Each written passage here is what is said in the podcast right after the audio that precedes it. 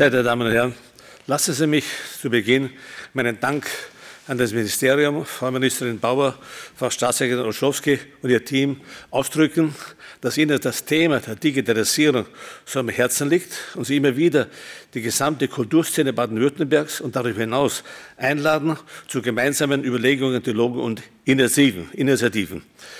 Frau Ministerin Bauer hat schon sehr viel Grundlegendes gesagt. Daher möchte ich nur drei Gründe von Hunderten nennen, wieso wir die Digitalisierung und vor allem auch die künstliche Intelligenz brauchen.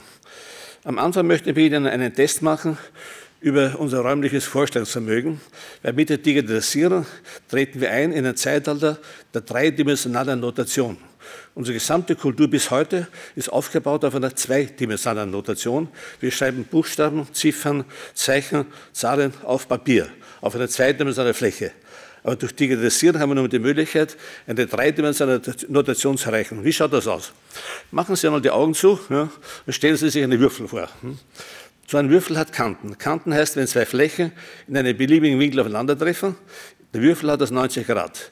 Wie viele Kanten hat ein Würfel?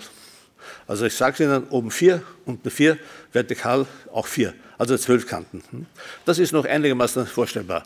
Aber stellen Sie sich vor, auf diesen zwölf Kanten sind wiederum Würfel aufgebaut und jeder Würfel hat wiederum zwölf Kanten. Man kann ungefähr noch ausrechnen, dass es 144 Kanten sind. Aber man kann sich es nicht vorstellen. Ne? Wenn Sie sich nun vorstellen, dritte Stufe, dass auf diesen neun, zwölf Würfeln, auf den zwölf Kanten wiederum Würfel stehen, ja, mit zwölf Kanten, dann ist es schwierig auszurechnen, nämlich 1728 Kanten. Aber Sie können es sich nicht vorstellen, nicht im geringsten. Ja? Weil die Evolution hat unser räumliches Vorstellungsvermögen extrem vernachlässigt. Aber es gibt Berufe wie Architekten, die müssen im Raum arbeiten. Ne? Und die nehmen dann die sogenannten Computer-Design-Systeme, die können solche Würfel in einer Sekunde, kann der Computer das machen. Das heißt, die gesamte moderne Architektur von Zaha Hadid bis Calatrava wäre ohne diese Systeme, ohne diese künstliche nicht möglich. Weil diese Systeme erlauben uns, räumliche Vorstellungen zu entwickeln, jenseits unter normalen äh, zweidimensionalen Notation. Der zweite Grund, ja, der ist leicht zu nennen, wieso wir künstliche Intelligenz brauchen, das heißt Deutsche Bahn. Weil ohne Datenechtzeitmanagement mit künstlicher Intelligenz wird es die Deutsche Bahn nicht schaffen, dass die Züge pünktlich kommen. Oder anders gesprochen, Germany 17 Points. Ich rede hier nicht von der Eurovisionssendung, ich rede davon, dass die EU selber einen Digitalisierungsindex gebaut hat und da steht Deutschland auf Nummer 17. Hm? Das ist, und der nächste Punkt ist ein bisschen schwieriger, das hat die Frau Ministerin angedeutet. Ja. Wir stehen wirklich auch in der Kultur vor großen Transformationsprozessen. Ja. Äh, und die Zeichen der Zukunft sind zum Teil verstörend für uns. Neulich hatte ich auf einer Woche ein Experiment gemacht ich habe, äh, das, es gibt zwei Institute in Deutschland, eines Max-Planck-Institut und ZChem, das folgendes kann. Wir können also die Mimik einer Person ja, auf die, die, Mimik einer anderen Person übertragen, sodass diese Person spricht sozusagen und handelt mit der Mimik einer zweiten Person. Das hat zur Verstörung geführt und hat das geheißen, wie kann man es wagen, Verstorbenen ihre Mimik zu rauben und ihre Sprache zu rauben? Da kann man nur antworten, das macht das Theater seit 2000 Jahren. Ja. Sie vor Richard II. auf der Bühne gespielt von einem Schauspieler. Der hat nicht die Mimik von Richard II. und er spricht Worte von Shakespeare.